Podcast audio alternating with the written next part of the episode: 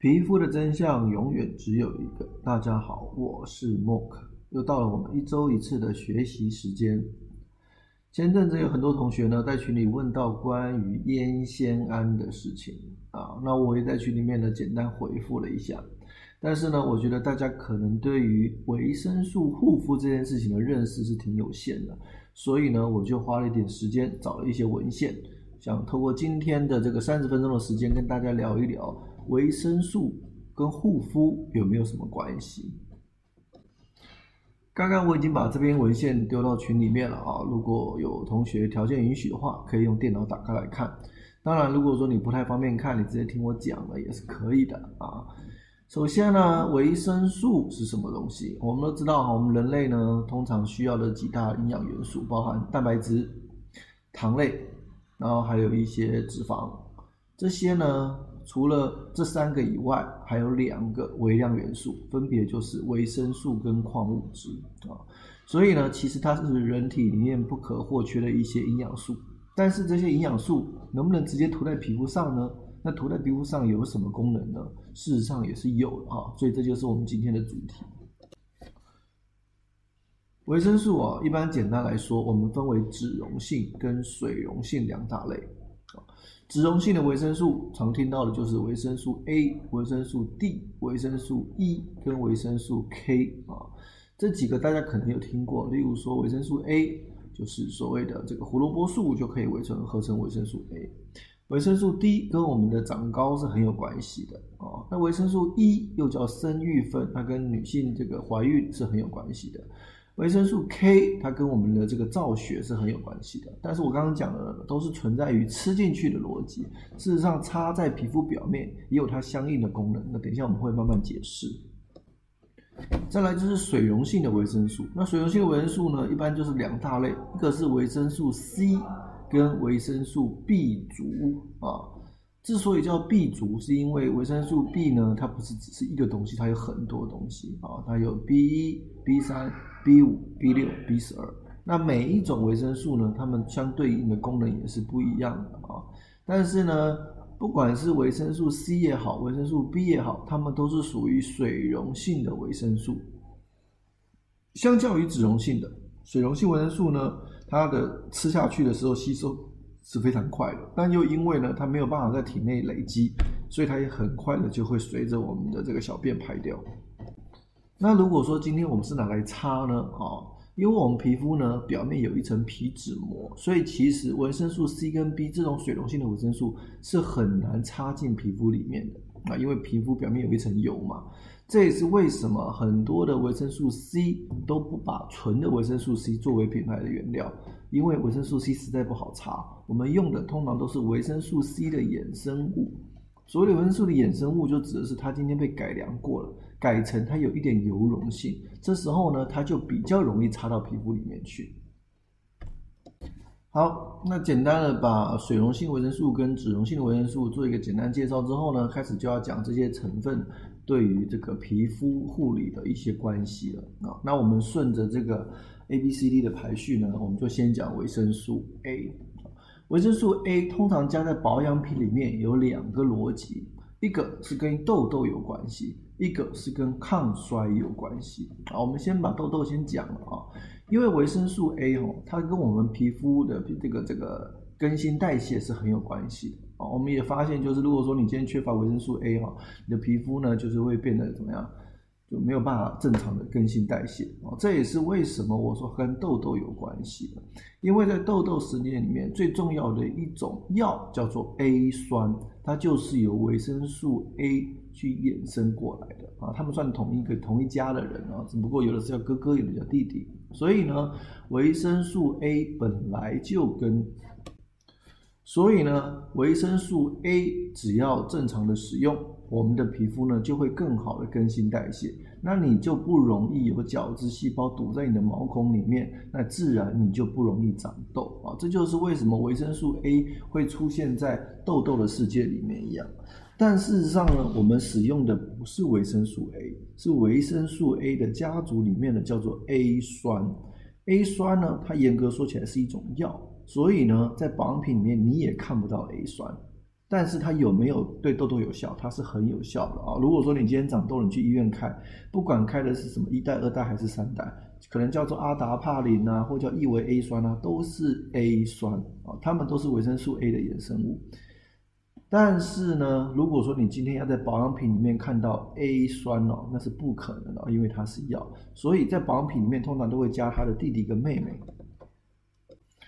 它的 B D A 妹妹呢，就是所谓的 A 醇跟 A 醛啊，但又因为 A 酸它对皮肤性的刺激性还是比较强一点点哈，所以我们通常会采用其他的成分来取代，例如说水杨酸啊、杏仁酸啊，因为如果我们的目的只是让我们的角质细胞能够正常的更新代谢，其实不一定要用到维生素 A 酸，我们用刚说的杏仁酸啊、水杨酸甚至果酸都很有效。哦，这是我们说的第一件事情。虽然它跟痘痘有关系，但它只存在药的世界里面，在保养品的世界，我们一般来说不会用 A 酸，因为它也不能用。第二个就是跟抗衰老有关系。刚刚已经简单说了，维生素 A 呢会让我们的皮肤的更新代谢变加速啊，变得更正常一点点。那如果我们的这个皮肤更新代谢快一点，是不是就可以把那些老废的角质给脱掉，让新的皮肤长出来？那又因为长出了新的皮肤呢，就是又嫩又白又滑的，这样看起来是不是也有比较年轻呢？而那些所谓的细纹，那些所谓的这个这个纹路，因为我们剥脱掉之后，所以露出来的皮肤呢，也会相对的比较年轻、比较健康。所以这也是为什么 A 酸或者是维生素 A 家族它们东西。也会拿来做抗衰的原因。如果你有机会是这个朋友从欧美带一些这种抗衰老的保养品回来，你会发现里面通常都会加入 A 酸。那是因为 A 酸的衍生物，刚说的 A 醇跟 A 醛，甚至 A 酸哦，在某些国家他们是列为保养品来管理的啊。但是在国内呢，因为他们是不属于保养品的范畴，所以呢，基本上在国国产的品你是看不太到的。而在进口保养品，尤其是欧美保养品，他们都会加入 A 醇或者是 A 醛作为一种衍生物来使用。那那种衍生物，因为它跟它哥有点像，所以呢，它也有一定的让皮肤剥脱的效果。能够让它皮肤剥脱，那自然你的皮肤就会看起来比较年轻。之所以在国内不流行，是因为它有一个。很不好的名声啊，就是因为 A 酸呢，它有致畸胎的的这个这个问题。致畸胎就是生出来小孩子会有这个这个畸形，或者是多一只手少一只手，多一个脚趾头少一个脚趾头的逻辑。所以在国内其实上呢比较不主流，但是在国外，因为他们认为那是吃才会发生的，擦基本上没这个问题，所以他们基本上在擦的时候呢是敢放心大胆的使用的。但在国内这种事情实在太避讳了，所以大部分的国产品是不敢加的。当然呢，这两年我也发现有蛮多国产保养品品牌开始加入 A 醇或者是 A 醛啊，他们他们的成分表里面是不会写 A 醇或 A 醛，它写的是四黄醇或者四黄醛，他们就是 A 醇跟 A 醛，也就是刚刚说 A 酸的哥哥跟妹妹。所以呢，目前国内如果要讲抗衰之阶的扛把子啊。基本上就是 A 酸的衍生物了。接下来我们讲讲维生素 B 啊，维生素 B 呢，它家里面通常跟皮肤比较有关系的是 B 三跟 B 五啊，中间还有一些了 B 一、B 二都还是有点关系，但是我觉得这个可能跟大家学的有点太远了，我们就不讲那么远。目前啊，加在保养品里面比较有名的就是 B 三跟 B 五，而其中的 B 三就是大家最熟的烟酰胺啊。那烟酰胺呢，它在这个保养品里面呢，事实上在国内算是无人不知、无人不晓了吧啊。所以等一下我会另外单独拉一点时间来聊烟酰胺。所以现在我先把 B 三放一边去，我们先来聊 B 五啊。B 五呢，又叫做泛醇。泛醇，如果说你今天在成分表里面看到泛醇，事实上就是维生素 B 五，因为在帮这个成分法标示里面呢，它是不能写维生素 B 五的，只能写泛醇啊。所以如果说你今天在这个这个成分表里面看到泛醇，讲的就是 B 五。那因为泛醇呢，它的特性就是它可以帮助我们这个皮肤愈合，然后有一定的消炎，以及比较好的保湿效果。所以你会发现，目前国内有一个品牌叫做修丽可，他们家就有一支 B 五的精华啊。你看他都把 B 五作为产品的名称了，你就知道 B 五在这个这个这个皮肤的这个重要性很可见一斑。那又因为它对于皮肤有一些消炎、保湿以及促进伤口愈合的效果，这也是为什么修丽可他们作为一个医学美容品牌会主打这一支成分。但又因为它自己本身也有一点刺激，当它那些成分加的稍微高一点以后有点刺激，所以基本上我自己在设计配方的时候呢，我会加，但我不会加的太多啊。其实包含在修丽可他们也是一个逻辑，虽然它主打，但它加添加量呢，事实上也是很有限的。另外再说一个小故事啊，市面上有一个洗发水的品牌叫做潘婷，不知道有没有几个人听过啊？潘婷的英文事实上就是从泛醇衍生过来的啊，所以你就知道，在国外大家事实上对于 B 五是比较重视的，远远超过 B 三啊，远远超过烟酰胺。我也不知道为什么国内烟酰胺就这么火啊，等下我们会讲一下它的故事。然后呢，还有很多包含 B 六也是跟皮肤有关系。通常它都是当你这个这个脂溢性皮炎太过厉害的时候呢，我们可能就会考虑使用一些 B 六这种成分，它可以控制皮肤的油脂，但因为它的不是很主流，所以市面上的保养品你很少看到加入 B 六的。讲完 B，那我们就要开始讲 C 了啊，C 呢，那真的就跟皮肤很有关系了啊，比前面那个关系都大了。C 其实就是维生素 C。但是呢，在保养品成分里面，你看不到维生素 C，因为维生素 C 是它的俗名，在成分标识法里面，它叫做抗坏血酸啊。如果说你今天看到抗坏血酸，它就是维生素 C。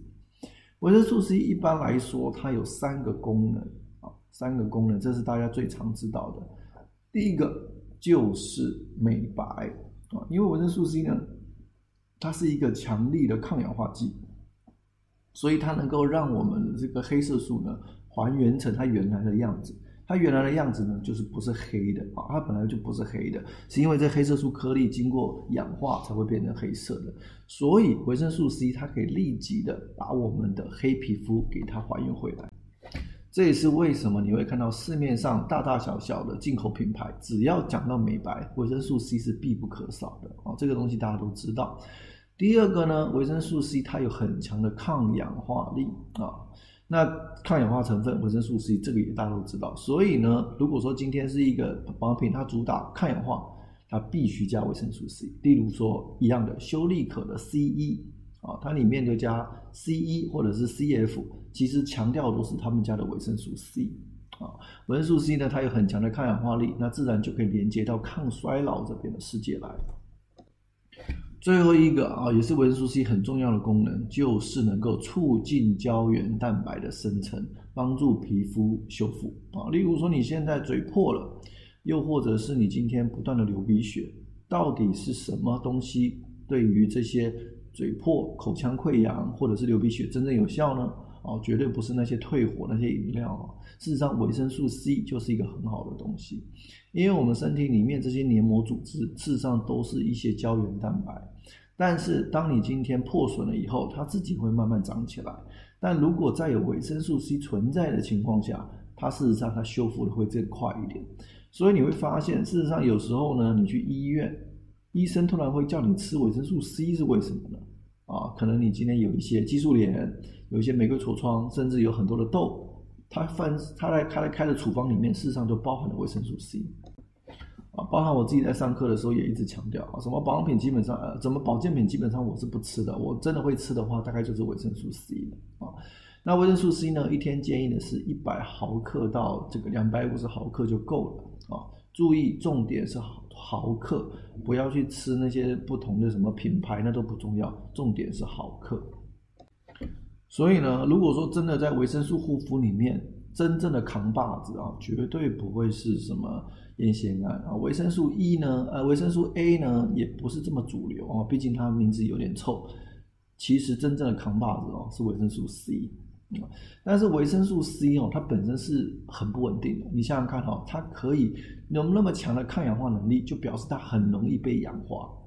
那很容易被氧化，很可能怎么样？到你脸上的时候已经失效了。这也是为什么市面上的维生素 C。并不会真正拿来加在保养品里面。我们通常加的都是维生素 C 的衍生物啊，什么抗坏血酸葡萄糖苷啊，抗坏血酸磷酸盐呐，呃，三乙基抗坏血酸呐，抗坏血酸棕榈酸酯啊等等的。也就是说，都是把它改良过的。那这改良的目的，事实上都是为了让它变得更稳定。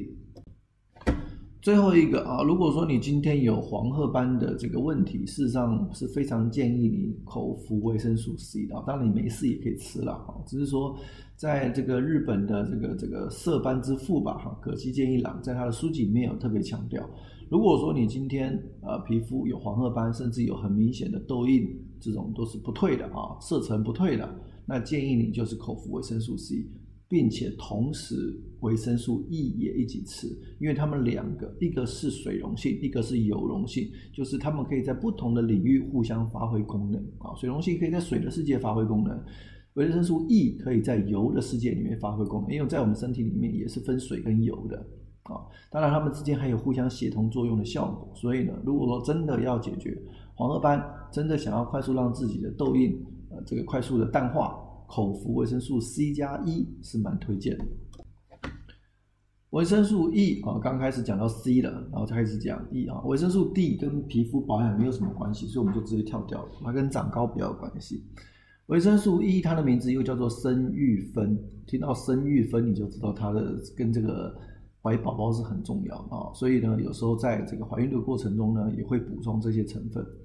但是其实，在我们保养的时候，最重要的。还是因为它是脂溶性的部分啊，所以有时候医生会给你开一些维生素 E 软膏，为什么呢？因为它本身就是油溶性的，可以把皮肤封起来，又因为它是一个很好的抗氧化成分，可以阻止我们皮肤被那些过氧化物的刺激，所以呢，它又可以保湿，又可以抗氧化，还可以这个封住我们的皮肤，然后呢还可以润滑，所以感觉跟那些所谓的什么湿疹啊、皮炎啊都挺有关系的。所以，如果说你现在有一些这个这个湿疹、皮炎，或者是小这个冬季皮肤干痒的这些情况，哈，叫做这个缺脂性皮炎。你如果说今天实在不知道涂什么，你也可以涂维生素 E 乳膏，效果也是很好的啊。那如果说你今天涂的是维生素 E 复合尿囊素软膏，那还可以帮忙你把这个这个这个所谓的这种鸡皮肤啊啊稍微给它去掉一点点，让你的皮肤变得稍微。更滑润、更有光泽一点点啊，这也是可以使用的啊。所以维生素 E 它是一种很好的脂溶性的一个成分。就是如果说你今天要讲抗氧化，水溶性你就挑维生素 C；你要脂溶性的部分，你就挑维生素 E。这篇文章呢，在之前我曾经放过一个片段啊，在群里面，因为有很多同学在问我烟酰胺的故事。那其实上呢，在我们这个行业内看的杂志哦，也在报道这件事情。就是奇怪，一个烟酰胺，一个普通的维生素，怎么现在变神了啊？大家其实也觉得蛮神奇的。就是明明是一个很简单、很普通的东西，为什么现在好像不加点烟酰胺，好像就对不起大家的感觉哦？然后就各种品牌开始炒作。哎呀，我烟酰胺有加，你烟酰胺没加；我烟酰胺加四个点，你烟酰胺加五个点。真的是这样吗？所以呢，我今天还是把这个事情那个来龙去脉哈，简单说一下。首先，烟酰胺它就是维生素 B 三，它在早期跟那些维生素 C 啦、B 一、B 二、B 五、B 六，其实上呢都是一类的啊。但是这里面真正有名的，其实根本不是烟酰胺。前面刚我已经提到了，其实最有名的啊是维生素 C 啦、维生素 E 啦，甚至是维生素 B 五。啊，这几个才是大头，因为它们的功能呢，它们的作用呢是非常明确的。啊，维生素 C 抗氧化，啊，维生素 C 还有修复皮肤，维生素 B 五呢也是可以做保湿的一个成分。所以，如果说早期真的要加在保养品里面的维生素，就是维生素 C、维生素 E 跟维生素 B 五。那以前的 B 三是拿来干嘛的？就烟酰胺是拿来干嘛的呢？啊？烟酰胺呢，事实上是一种鸡饲料的添加剂啊。以前我在养鸡的时候呢，基本上呢，给的鸡的饲料呢，都是以玉米为主要的来源啊。你不可能今天叫它吃什么五谷杂粮啊，我们通常是那种配方饲料。那配方饲料里面最主要的成分就是玉米啊，玉米它的这个经济作物嘛，比较便宜。但是哈，如果说你今天只给它吃玉米哈，它的这个生长就会变得很迟缓，而且它羽毛会一直掉哦。所以呢，我们就发现，事实上呢，如果说你在它的饲料里面加入维生素 B 三，就是所谓的烟酰胺啊，那它呢皮肤就会变得比较光亮，而且呢毛也会长得比较好。所以到现在为止，事实上烟酰胺或者维生素 B 三还是加在鸡饲料里面用的量是最大的。啊，绝对不是拿来涂，也不是拿来吃，最大量的还是拿来作为这种饲料，最大量的呢还是作为一种饲料添加剂。所以呢，上次有同学跟我说，哎，叶酰胺涂了以后会白啊，我想这是什么逻辑呢？你看鸡吃了那么多饲料，都吃了十几二十年了，你看鸡白了没有啊？我也不知道你们怎么想的哈，就是那些品牌给你随便吹，你就随便信啊。当然哈，这个烟酰胺呢，最早最早最早呢是宝洁公司啊，他们家比较有名的叫做玉兰油，应该都知道哈，他们就有添加，但事实上不是只有添加 B 三，它也添加了 B 五，它也添加了维生素 E，也有添加维生素 C 啊，所以呢，事实上它只是其中之一的成分，并没有作为一个主打，也就是说呢，它是一个配角，配角嘛，你懂的啊。就是都会加啊，当然不是只有加它，我刚说了，B 三、B 五都会加，C 啊、E 啊也都会加，但也不知道为什么它就火了。第二个呢，维生素 B 三它有一个大家都知道的问题，就它的添加量。一般来说哈，它的添加量在百分之三到百分之四之间。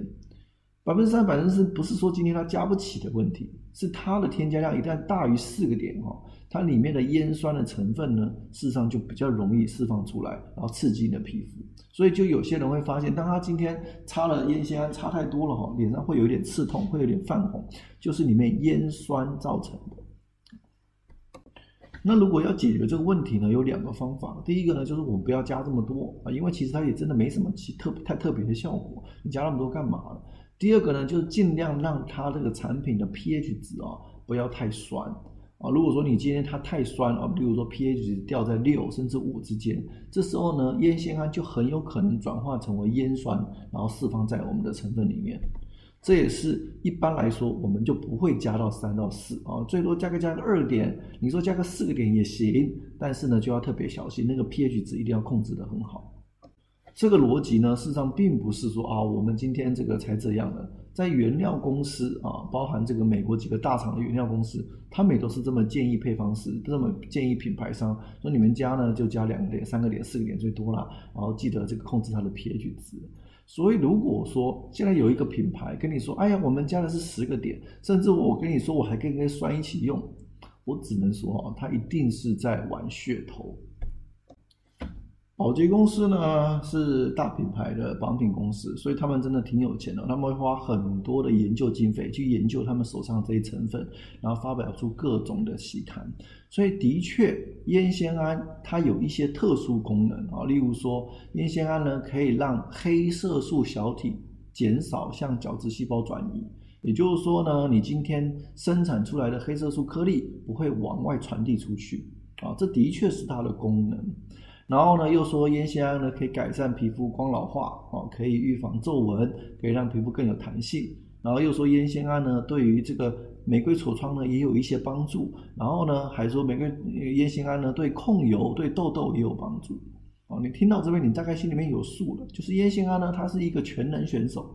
这个也能干呢，那个也能干。但事实上哈，你要知道，当一个东西是全能的时候，就代表它每一件事情大概都只能做六十分。这也是为什么我一直跟你们强调，烟酰胺叫做配角，因为配角的逻辑哦，就是今天呢这件事也要能做，那边也要能做，但是他就因为他的能力就只到那里，所以他没法当主角，他不能独当一面去解决一个问题啊。你说他能够美白，但擦了真的白了吗？你说他能治痘？你看到市面上痘痘保养品加烟酰胺了吗？也就是说，它的确可以作为一个辅助啊，我这个东西也加一加，那个东西也加一加。但是如果说你今天期待只加它的一支保养品能够出到什么效果，那你就真的太天真了。但是呢，这些品牌要炒作呢，实在是控制不住啊，而且并不是国产品牌啊。最早开始炒作烟酰胺的是一个加拿大的公司，叫做原料桶。我不知道有几个人知道像他们这种名字，因为你们大概都只沉浸在呃专业线的世界里面，你们对日化线其实并不是太了解啊。原料桶它的英文名字，它应该没有，它应该没有中文名，中文名字原料桶也是绰号它的英文名字叫做 The Ordinary 啊。在这个品牌呢，他们家的特色就是单方，它什么产品都是单方啊。那其中呢，它就有一个单方的烟酰胺，而且这烟酰胺是加到百分之十。